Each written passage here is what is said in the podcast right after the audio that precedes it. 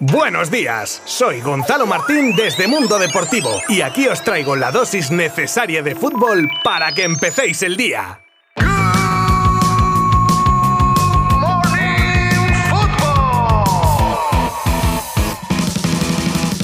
Buenas a todos, ¿qué tal? Bienvenidos un día más a Good Morning Football. Hoy episodio marcado por la gala del Balón de Oro de ayer, de la que hablaremos largo y tendido porque ya sabéis que siendo el Balón de Oro el plato fuerte se entregan otros premios de los que hablaremos también. Del mensaje que en plena retransmisión enviaba Florentino Pérez al streamer Ibai Llanos, la prioridad del Barça en el mercado invernal, palabras de Simeone la previa de su partido ante el Rayo en las que habla sobre entrenar al Real Madrid y sobre Cristiano Ronaldo, la desgraciada lesión de Coque y el fallecimiento fallecimiento de un ex vicepresidente del Real Club Deportivo Español. También la agenda futbolística de hoy, que vuelve la liga, con jornada intersemanal. Todo esto desde ya mismo. Os habla un día más Gonzalo Martín desde Mundo Deportivo. ¡Empezamos!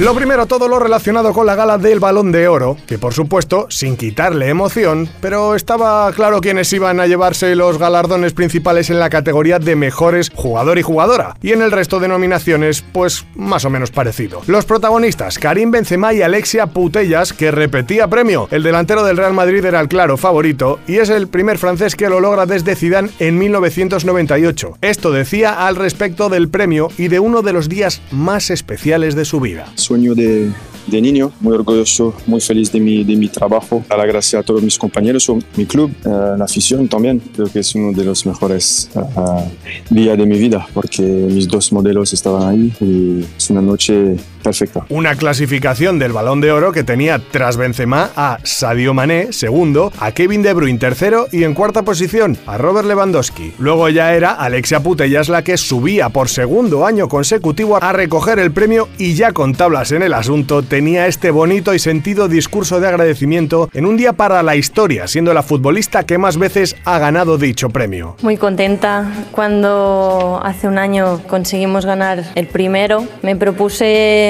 yo misma intentar mejorar y por supuesto que verlo recompensado de esta manera pues me enorgullece. Sin duda, sin mis compañeras pues esto no, no sería posible, no estaría aquí. Por supuesto también al, al cuerpo técnico, al, al entrenador, al club.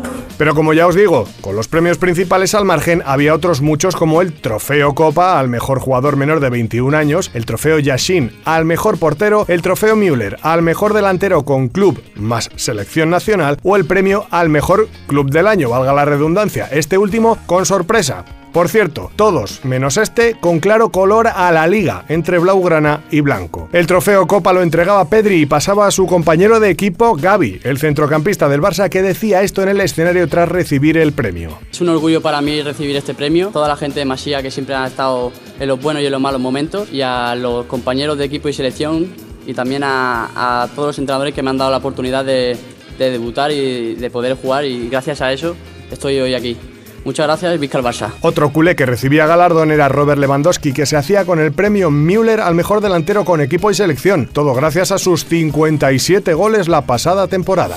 Y lo que causó quizá más sorpresa en la gala fue la elección del mejor club del año, ya que el galardón se lo llevó sorprendentemente, como digo, el Manchester City y el Real Madrid, campeón de liga y Champions, quedó en tercera posición.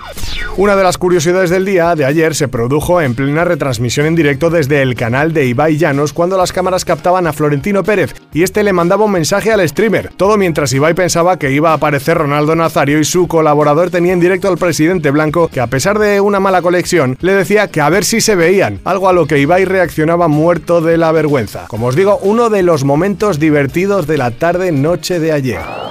Ahora ya más metidos en actualidad deportiva, os acerco la información que nos desvela la prioridad que tiene el Barça en este mercado de invierno. Y teniendo en cuenta este inicio de temporada, consideran el reforzar la posición de pivote de Sergio Busquets como algo prioritario. Ahora bien, que sea posible o fácil ya es otra cuestión. Aunque Xavi considera a Busquets clave, el club cree necesario un sustituto. Ante la dificultad que pudiera plantearse saliendo al mercado, considerarían a De Jong y que sí como claras alternativas. Se ha hablado también de Nico y de una posible vuelta de sucesión en el Valencia, algo que de momento no se plantean en Can Barça, además de que al centrocampista le ven más como interior.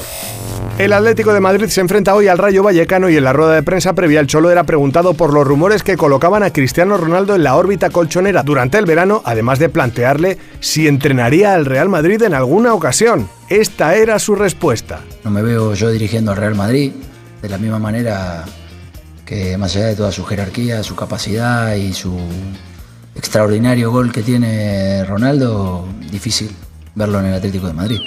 Y seguimos con el Atlético de Madrid donde conocemos una mala noticia y que además puede que se extienda también a la selección española. Todo cuando nos informaban de la lesión de Coque a un mes escaso del Mundial. El centrocampista sufre una lesión en el muslo que lo tendrá fuera de los terrenos de juego en torno a las tres semanas. Todo pende de un hilo.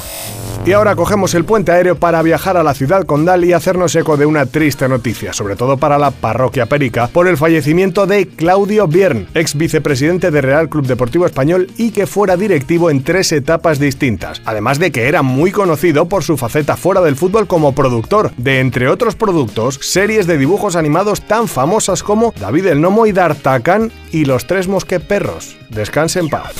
Para despedirme hoy os dejo los partidos que se disputan hoy mismo pertenecientes a la décima jornada del Campeonato Nacional de Liga. A las 7 se ven las caras Sevilla y Valencia, a las 8 el Getafe y el Athletic y a las 9 el ya mencionado Atlético de Madrid Rayo Vallecano. Todos ellos los podréis seguir como siempre desde mundodeportivo.com y nuestras redes sociales.